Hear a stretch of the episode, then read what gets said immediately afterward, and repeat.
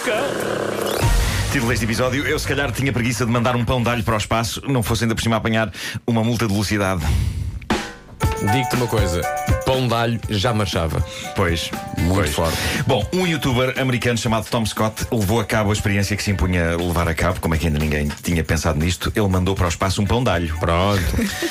Algum dia tinha de acontecer, não é? Sim, claro. Algum dia. Agora, o interessante é o quão fácil, na verdade, é enviar coisas para o espaço. Não exatamente. Não, não há uma resposta a uma pergunta que é porquê? Não. Porquê é que ele quis fazer isso? De certa maneira, sim.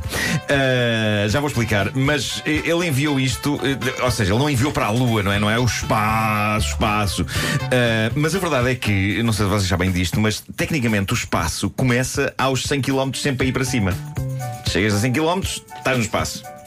Estou a dar uma indicação. Você vai, vai, vai, vai. É uma coisa que é uma das primeiras aulas que se tem na NASA.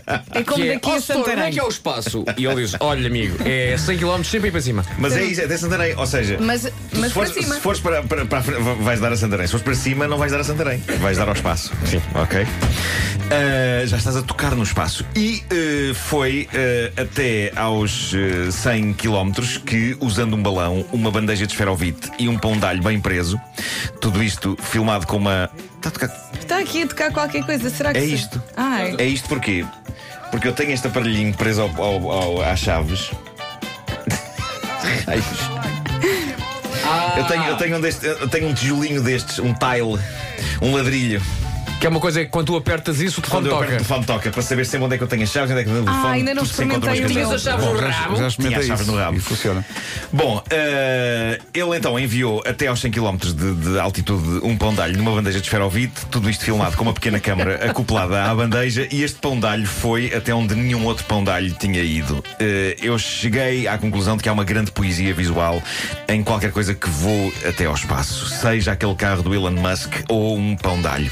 No caso do pão de alho, ao contrário do carro, o pão de alho voltou à terra, era esse o objetivo do E tipo a que mandou lá bandeja? acima. A bandeja também veio tudo cá Ah. para baixo. Uh, o grande projeto dele era, e aqui responde à tua questão, Vasco, o projeto dele era, assim que o pão de alho voltasse cá abaixo, ele queria comê-lo para poder perceber a que é que sabe um pão de alho que foi ao espaço. Era esse o grande, Ah, o grande objetivo é de de tudo perceber o sabor, não é? O que é uma ideia que soa muito mais épica do que na realidade é como comprova o relatório que o tipo fez depois de provar o pão de alho. Para quem tem curiosidade sobre isto, Por um pão de favor, alho- continua. Um pão de alho que foi ao espaço e voltou, sabe, diz ele, a um pão de alho normal que estava congelado e que esteve uns segundos no micro-ondas, mas não os segundos suficientes para descongelar totalmente. Portanto, está frio, meio rijo e maçudo. Servem- Tom mal Scott, no- no espaço, ele servem ficou- mal. Servem, servem. Ele ficou desiludido. Olha, ficou como é, desiludido. como é que ele conseguiu fazer com que o pão de alho fosse lá para cima 100 km? Ah, foi com um balão daqueles. eh, É, é, se faz muitas vezes mandar coisas para o espaço Uhum. e telefones e não sei o quê, já, já- já se mandou muita coisa. É, é muito fácil. Até aqueles. eh, Lembras daqueles alunos de, de- de- uma escola que enviaram eh, uma coisa para o espaço? Falámos aqui deles, cá em Portugal. Mas isso não fizeram mesmo uma espécie de um foguetão? Fizeram uma espécie de um foguetão, acho que sim, já não me lembro. É, acho que foi uma sei um que s- Sei que eles adorariam colaborar connosco no sentido de enviar o logo da rádio comercial lá acima. Exatamente. É uma coisa que ainda Exatamente. está pendente. Uh, bom, uh, é como o Saltavar. Também está pendente. Também está pendente, exato. E o Genesis Brazilian Football, mas temos muitas ofertas para ir jogar temos, isso a campos. Bom, uh, mas eu não sei de que é que este tipo estava à espera. Uh, não sei se era tipo, Ei, este pão de alho sabe a estrelas, ou este pão de alho sabe a conquista de novos mundos. Não, não, sabe a um pão de alho que foi submetido a temperaturas incrivelmente baixas e depois foi submetido a temperaturas ligeiramente mais altas e continua risco nem cornos. Uh, não é das melhores. Não é das melhores coisas do mundo. Bom, agora uh, vou falar de uma preguiça na Costa Rica. Antes de mais, eu adoro preguiças. Uh, aqui há Eu tempos- também, são tão. eu vi um documentário na BBC, acho que foi o Planet Earth 2, e logo no primeiro episódio, não sei se vocês viram isto, mas eles, é- acho que é logo o primeiro caso que eles filmam, é uma preguiça macho que está pacatamente na sua árvore e ouve o chamamento da preguiça fêmea, algures na margem oposta de um rio. E portanto, a preguiça macho sabe que tem de lá ir. Mas vai no seu ritmo, que é o que é, não é? Com Aquilo- aquilo tranquilidade. Para a preguiça é a velocidade da luz e da luxúria. Ele vai doido, mas na verdade é extremamente devagar. Extremamente devagar.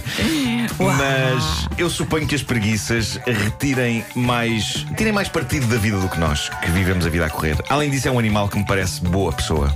Um animal que parece boa pessoa. frase. Gostei de dizer esta frase. E a prova disso é de facto o que aconteceu na Costa Rica. Um grupo de pessoas perceberam que uma preguiça tomou uma das grandes decisões da sua vida: atravessar uma estrada. Ah. Deve ser complicado e arriscado para uma preguiça levar a cabo tal tarefa. E quanto tempo é que demorou? as- eh, foi bastante, mas as pessoas decidiram fazer a coisa decente. Umas foram vigiar se havia carros, outras criaram ali uma barreira de proteção para a preguiça poder atravessar a estrada em segurança. Só que entretanto era E, Natal, ehm, não é?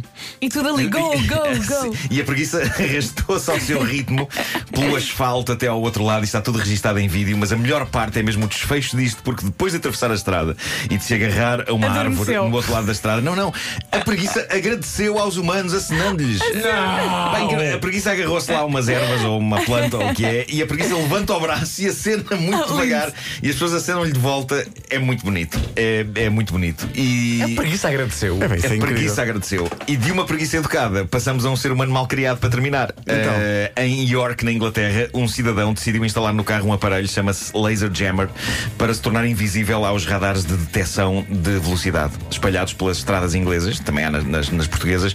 Este homem gastou algum dinheiro nesta maquineta e de facto aquilo funcionava. A velocidade do carro dele não fez soar quaisquer alarmes na polícia. E no entanto, o homem foi descoberto e não foi apenas multado, ele foi preso. E porquê? Por causa dessa maravilhosa característica humana que as preguiças não têm, que é a fanfarronice.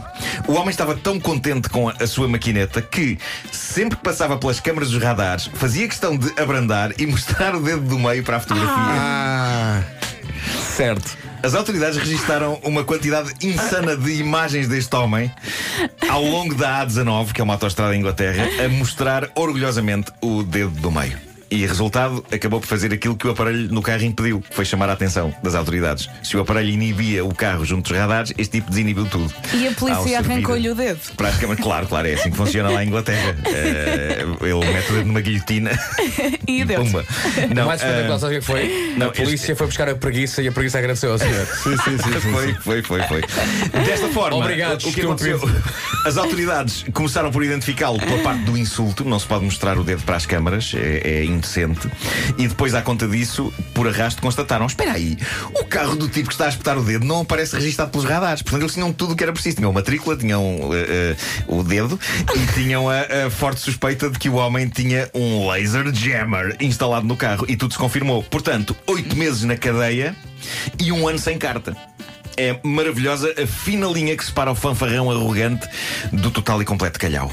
É pá, que maravilha de história. Que maravilha. Beijinhos para a polícia. Eu gosto quando bestas se autocondenam a si próprias. É, maravilhoso porque dá tão pouco trabalho às autoridades. É até desonesto, tão fácil. Pois é.